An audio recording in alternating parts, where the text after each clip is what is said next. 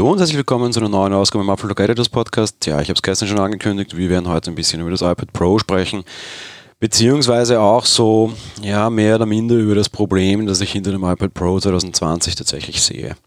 Meine Kritik, und das obwohl ich Eigentümer eines iPad Pro 220 bin, war ja in den letzten Wochen schon durchaus rauszuhören und ich war ja dabei Gott diesmal nicht der Einzige und nein, es war jetzt nicht irgendwie wieder Grumpy Gruber, sondern generell gab es ja durchaus, was den technischen Fortschritt der Hardware an sich betrifft, so die ein oder andere Kritik.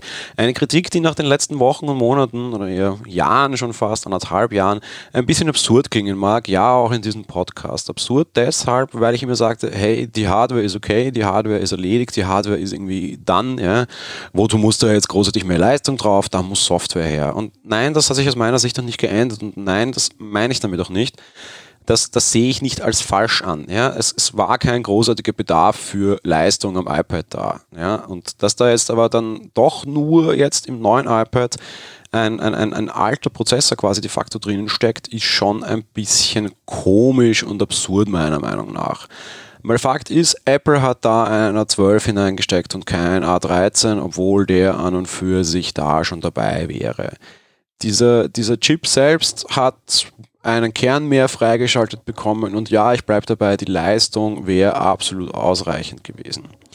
Das Problem ist nur, und das ist auch der Titel dieser Folge, dass Fortschritt meiner Meinung nach konsequent sein muss. Auf der einen Seite, wir reden hier von einem Pro-Gerät. Pro ist so das Beste vom Besten für verdammt viel Geld.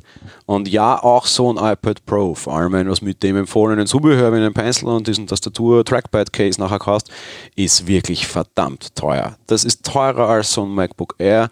Dementsprechend, da muss man schon mal ein bisschen überlegen. Aber normalerweise so ein bisschen meiner Meinung nach, und mir fällt jetzt aktuell auch nichts anderes ein, die Apple-Garantie, wo du dir eigentlich immer sicher sein konntest, Pro ist irgendwie so top-notch. Und top-notch wäre aktuell ein A13.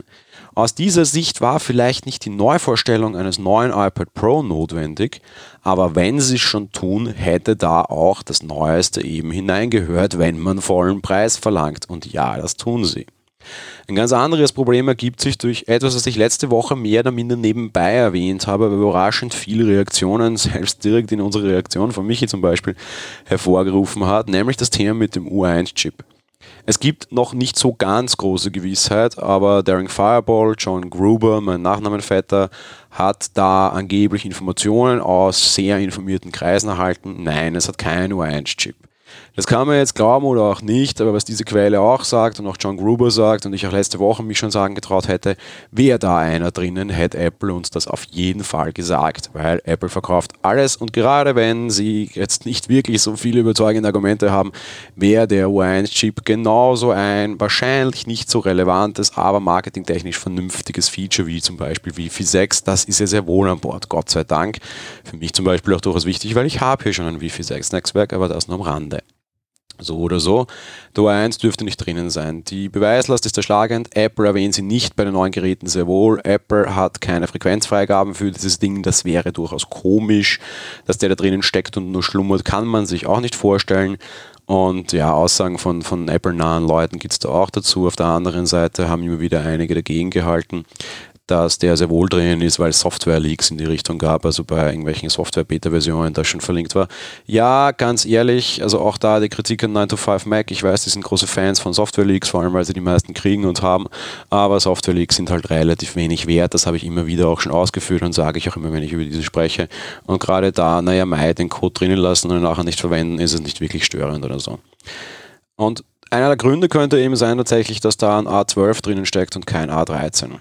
Der U1-Chip spricht mit dem A13, dafür war er designt, dafür ist er da.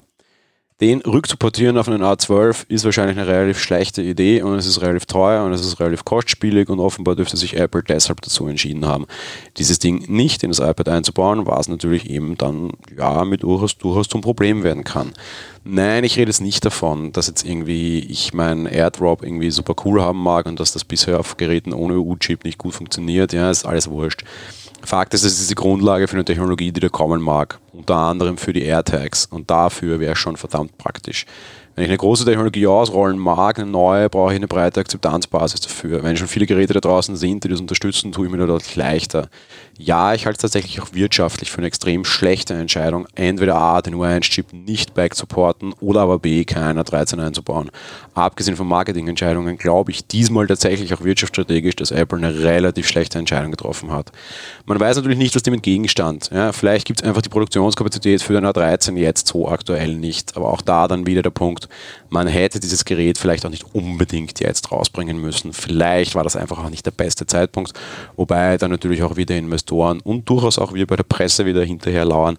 Leicht haben sie es auf jeden Fall nicht. So oder so, Kritik daran, alter Prozessor, weil kein U1-Chip, nicht, dass ich Prozessorleistung gebraucht hätte. Wir dürfen uns dem mittlerweile leider relativ sicher sein. Das war's mit der heutigen Folge. Wir hören uns dann morgen mit einer App-Folge und dann nächste Woche wieder. SE-Folge gibt es diese Woche keine. Wir haben am Sonntag nämlich Osterpause eingelegt. Also bis bald. Ciao.